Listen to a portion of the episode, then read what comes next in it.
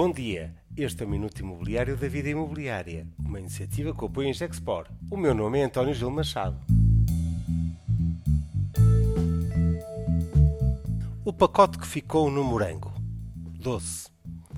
A APP e a Vida Imobiliária celebraram com enorme êxito a quarta Conferência da Promoção Imobiliária no passado dia 22 de junho, com uma grande assistência celebrando a força de uma fileira da construção e do imobiliário. Mas foi também nesta semana que se ficou a saber mais sobre o pacote de habitação, com as propostas que os principais partidos políticos vão trazer à discussão na especialidade. O presidente Marcelo Rebelo Sousa referiu-se a esta iniciativa no momento da apresentação como um melão. Depois, quando foi conhecido o diploma, disse aqui neste podcast que as medidas efetivamente apresentadas em diploma já estavam numa versão reduzida. O pacote virou então talvez uma ameixa ou um pêssego. Mas o que se conhece do pacote de habitação é mais um morango, porque está de uma dimensão incomparável à proposta inicial. Muito mitigado nas medidas mais polémicas, como o arrendamento forçado ou nas medidas de restrição ao alojamento local. Mesmo os vistos gold, numa versão que afasta o imobiliário, sobrevive nesta versão apresentada pelos partidos políticos. Um morango, porque promete até ser doce ao abrir a porta a uma discussão alargada dos problemas do mercado imobiliário, permitiu lançar uma iniciativa para a revisão do licenciamento urbano. Nesta quarta conferência,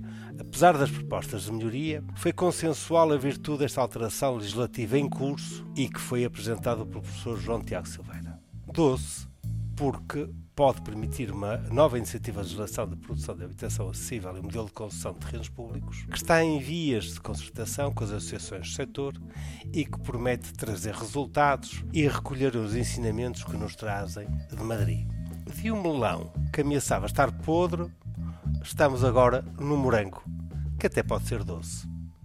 Este foi o Minuto Imobiliário, sempre com apoio em Gexport.